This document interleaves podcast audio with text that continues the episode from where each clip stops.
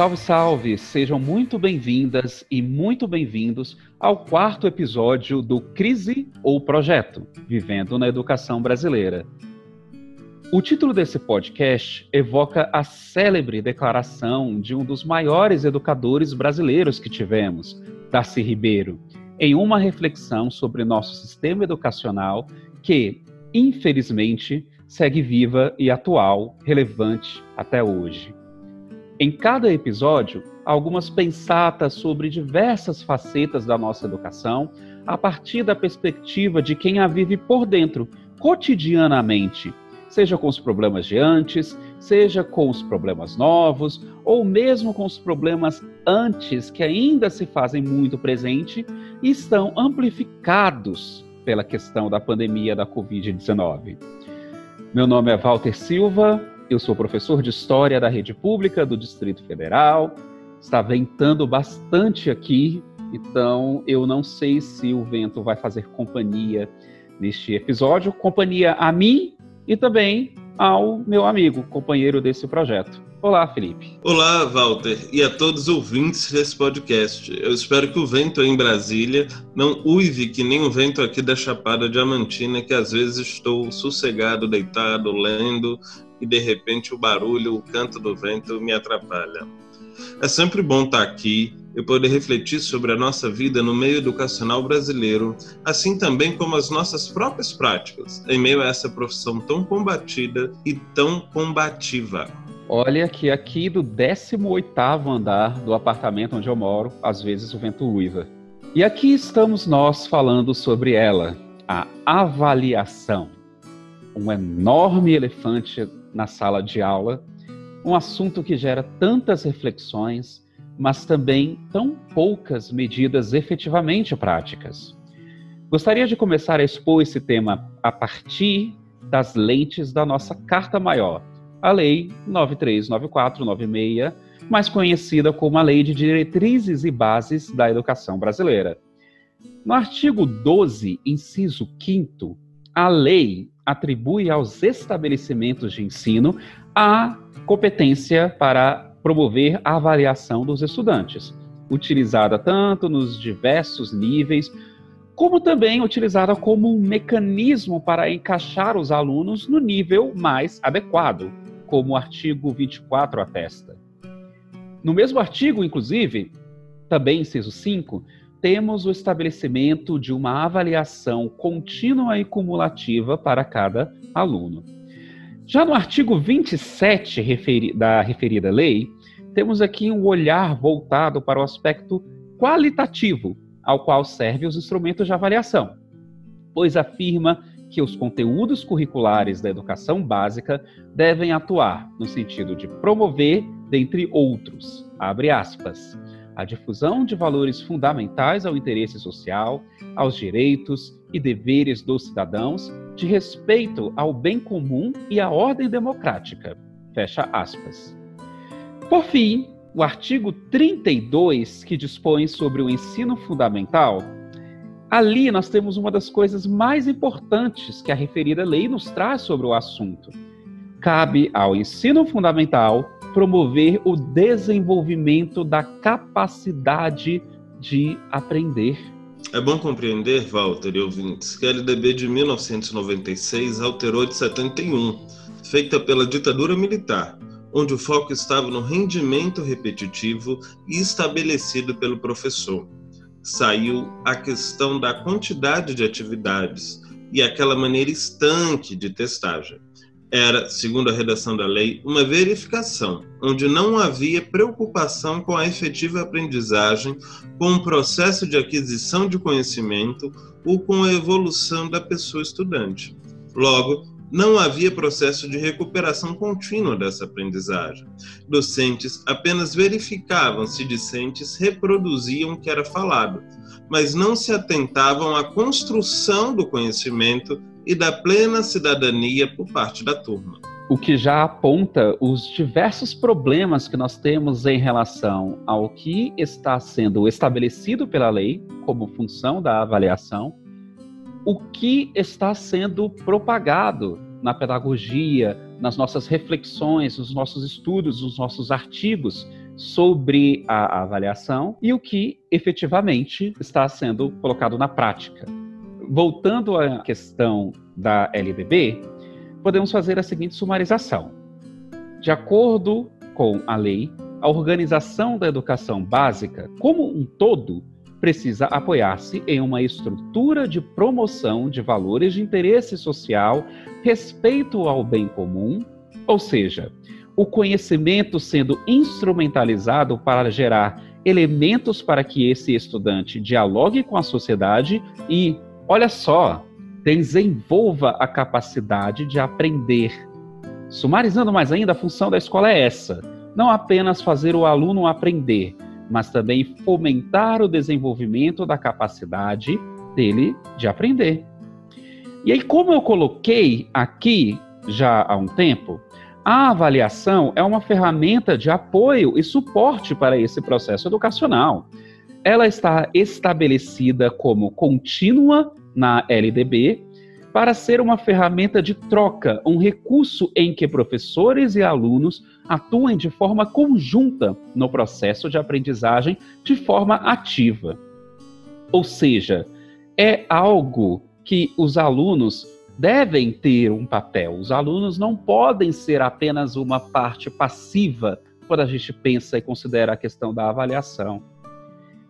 E como a gente já adiantou aqui, não é exatamente isso, não é exatamente esse quadro que nós vemos no nosso cotidiano e nas escolas por aí. A avaliação, ao invés de ser um leme, digamos assim, tem sido mais como uma âncora nesse nosso processo. Um fim em si mesmo e a pós do fluxo do processo escolar. Um peso que amedronta os alunos e atribuem a eles um número, uma nota que os hierarquiza e os diferencia e os sentenciam sob um viés positivo ou um viés negativo. Alguns desenvolvem uma relação mais, vamos colocar assim, neurótica, temeroso de ir mal, com medo do erro, com medo da pontuação negativa. Com certeza. Isso ocorre porque muitos de nós, inclusive nós em alguns momentos também, confundimos avaliação com testes ou exames. Algo que é muito estimulado pelas escolas, pelos responsáveis e pelos próprios estudantes. Né? Essa confusão ela se dá porque essa era a mentalidade da LDB anterior, aquela da ditadura que eu falei. E por mais que a LDB de 1996 traga avanços, ela não foi e também não será capaz de mudar a mentalidade de todo o sistema de ensino por si próprio. Os professores, em dezembro de 96, quando entraram de férias, viram a aprovação da lei. Quando retornaram em 97, em janeiro, para dar aula, a mentalidade deles não mudou, era aquele mesmo do ano passado. Enquanto a avaliação direciona o objeto avaliado em uma trilha dinâmica de ação, o teste, ele sempre pensou, né, e a gente sempre pensa e sempre é bombardeado no nosso sistema de ensino, esse teste, esse exame, ele congela o objeto estudado, ou seja, ele não está dinâmico como deveria estar numa avaliação. Ao avaliar, portanto, a gente confere valor a algo para que trabalhemos a partir do resultado, compreendendo os avanços, limites e dificuldades dos estudantes. Quando testamos ou simplesmente examinamos, só nos interessamos por uma verdade já estabelecida por nós e sondamos se o alunato responde ou não os itens com intenção de aprovação e promoção de estudos. Ou seja, dá para a gente afirmar aqui com bastante segurança que se a avaliação é pensada como um recurso para atuar de forma positiva no processo educacional, na prática o que acontece é que ela atua de forma negativa. E, Felipe, muitos, mas muitos dos meus alunos, dos seus alunos, se desestimulam com um processo que, no fim das contas, não diz nada para eles. E muitos acabam abandonando a escola. Muita gente, muita gente abandona a escola no Brasil. É tanta gente que nós, professores, que atuam sobretudo em áreas e regiões de menor renda per capita. Vemos isso acontecer muitas e muitas vezes. Trazendo alguns dados aqui, 25% dos alunos do ensino fundamental no Brasil, estão atrasados em sua formação. Isto é, estão fazendo uma série, um ano que não corresponde à sua idade. E um a cada quatro estudantes, um a cada quatro estudantes abandonam o ensino médio no Brasil. Tem mais. Se a coisa continuar do jeito que está, se nós estivermos ainda caminhando por essa seara sobre a qual nós estamos caminhando já há um bom tempo, 17,5% dos jovens de 16 anos não conseguirão concluir a educação básica na idade correta, ou um ou dois anos, mas só com seus 25 anos. E tem mais. Afinal de contas, no meio desse balaio todo, a gente ainda tem a pandemia da Covid-19. A ausência das aulas presenciais, e a necessidade de gerar renda faz com que 28% dos alunos cogitem abandonar a escola. A pandemia ainda gera outro efeito que citarei aqui. Contra a vontade da maioria dos estudantes que votaram para que a prova do Enem acontecesse em maio, o INEP decide agendar a prova para janeiro de 2021, dando assim zero tempo de preparação para os alunos que ainda estão firmes, que ainda buscam, tentam continuar com seus estudos. Aí, é claro que isso aumenta ainda mais a desmotivação. De acordo com um dado divulgado pela revista Veja, 49% dos estudantes, 49% dos estudantes candidatos a fazerem a prova do Enem pensam em desistir de fazer a prova nesse ano. Aliás, no início do ano que vem. Pois é, Walter. Esse alerta, ele se soma alerta de figuras como Silvio de Almeida, que sempre nos provocam para uma re escola reprodutora dessa exclusão. Quando a avaliação vira um terror e a evasão começa a se tornar opção, a escola se torna um lugar de exclusão, longe de todas as bonitas ideologias que nós temos para esse ofício. Urge, então, a necessidade de rever esse paradigma. Gadotti diz que avaliar é uma tarefa bastante complexa, que exige do avaliador uma postura concreta e consciente, uma vez que, por sua ação, pode acabar rotulando, discriminando e, evidentemente, excluindo cidadãos e cidadãs do nosso país. É urgente, muito urgente, repensar esse nosso modelo de avaliação, de provinha atrás de provinha atrás de provinha. Existem diversas variáveis e condicionantes que afetam o nosso trabalho, a aprendizagem dos alunos e o nosso processo educacional como um todo.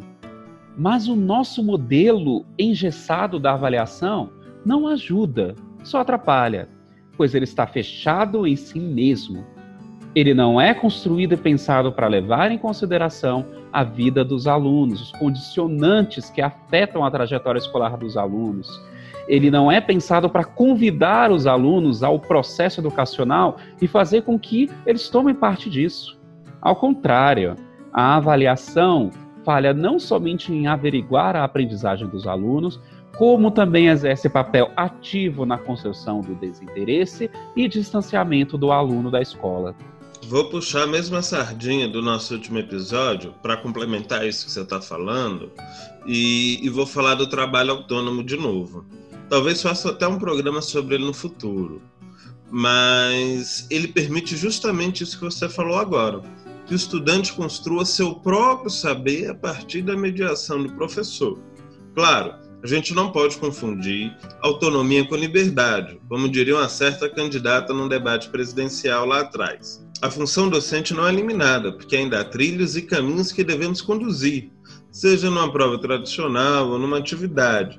Mas é certo que nesse mundo em que cada vez mais os indivíduos têm grande papel de ação e construção, tanto na sociedade quanto no trabalho, é preciso que crianças e adolescentes se empoderem que vejam a construção como algo natural, que vejam que elas podem construir conhecimento, podem construir coisas, construir afetos, relações, ligações, vislumbrar um novo mundo, aliado ao que é próprio deles. A Escola da Ponte nos manda o estrondoso recado quando ela diz que a inteligência é essencialmente prática.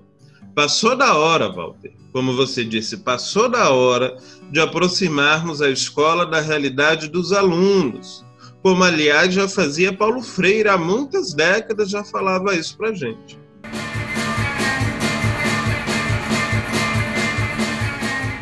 Chegamos a citar aqui a questão da decisão do INEP de marcar as provas do Enem para janeiro, janeiro e início de fevereiro. E é claro que o Enem faz parte dessa nossa discussão, afinal de contas, embora esteja em uma outra casinha em relação àquela avaliação cotidiana na educação básica, ainda se trata de uma avaliação, ainda se trata de uma prova que condiciona e afeta o planejamento para a educação básica. Mas o desserviço do degrau de cima não se restringe apenas ao INEP. No final de julho, estamos gravando este episódio, inclusive neste final de julho, o último dia do mês, 31 de julho de 2020, a Unicamp anunciou que as 639 vagas destinadas ao Enem agora serão preenchidas pelo seu vestibular, por causa de uma incompatibilidade no cronograma pensado para o primeiro semestre do ano que vem. E Felipe, é muito louco a universidade prever o início do semestre para 15 de março de 2021 quando os resultados do Enem saem no dia 29 do mesmo mês. Ou seja, nós estamos falando de um espaço de 14 dias. A universidade não pode atrasar o início das aulas em um mês, um mês e meio, o que seja, para contemplar o acesso pelo Enem, que ainda não sendo o ideal, pelo menos é o que nós temos. A Unicamp, ao invés disso, prefere colocar uma barreira a mais, utilizando o seu processo seletivo para as vagas no Enem. Já passou da hora da gente reavaliar, repensar nossos modelos de avaliação e nós temos que repetir isso muitas vezes, quantas vezes for o necessário, em todos os níveis, não só na educação básica, como também na própria questão do acesso desses jovens à universidade. Pois é, Walter. O acesso à universidade no Brasil ele é muito insano, porque ele, ele faz com que pessoas completamente distintas compitam, né? É assim mesmo, o verbo é estranho, mas que existe uma competição completamente desigual por poucas vagas. Mas quando você diz que a gente precisa repensar nossos modelos de avaliação, eu ainda acho que é mais, porque o modelo ele está falando da avaliação concreta em si, mas eu acho que a gente ainda precisa ir além, né? Existem experiências positivas com outros sistemas de avaliação, né? Por exemplo, o sistema de objetivos, de competência, que estão sendo aí testados há pelo menos 80 anos e tem pouca penetração no ensino público do nosso país. Falta que a escola desse século XXI se pareça pelo menos com a nossa sociedade contemporânea.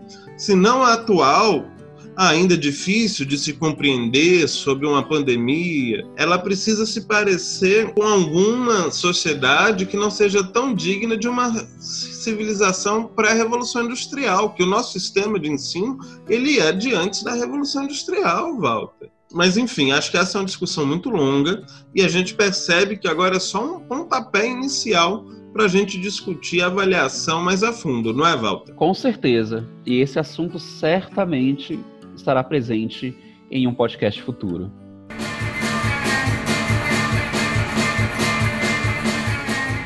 Chegamos ao fim de mais um episódio do nosso podcast Crise ou Projeto Vivendo na Educação Brasileira. A você que chegou até aqui, peço que assine o nosso feed no Spotify. Também estamos presentes na plataforma Anchor. A pandemia está enlouquecendo esses dois professores de trabalho. Então, ainda não deu para fazer uma série de coisas, como, por exemplo, publicar o podcast a cada 15 dias, como era o nosso planejamento inicial, e também estruturar o nosso canal do YouTube e tornar essa conversa, essa discussão mais acessível. Mas esse momento vai chegar, nós vamos chegar lá.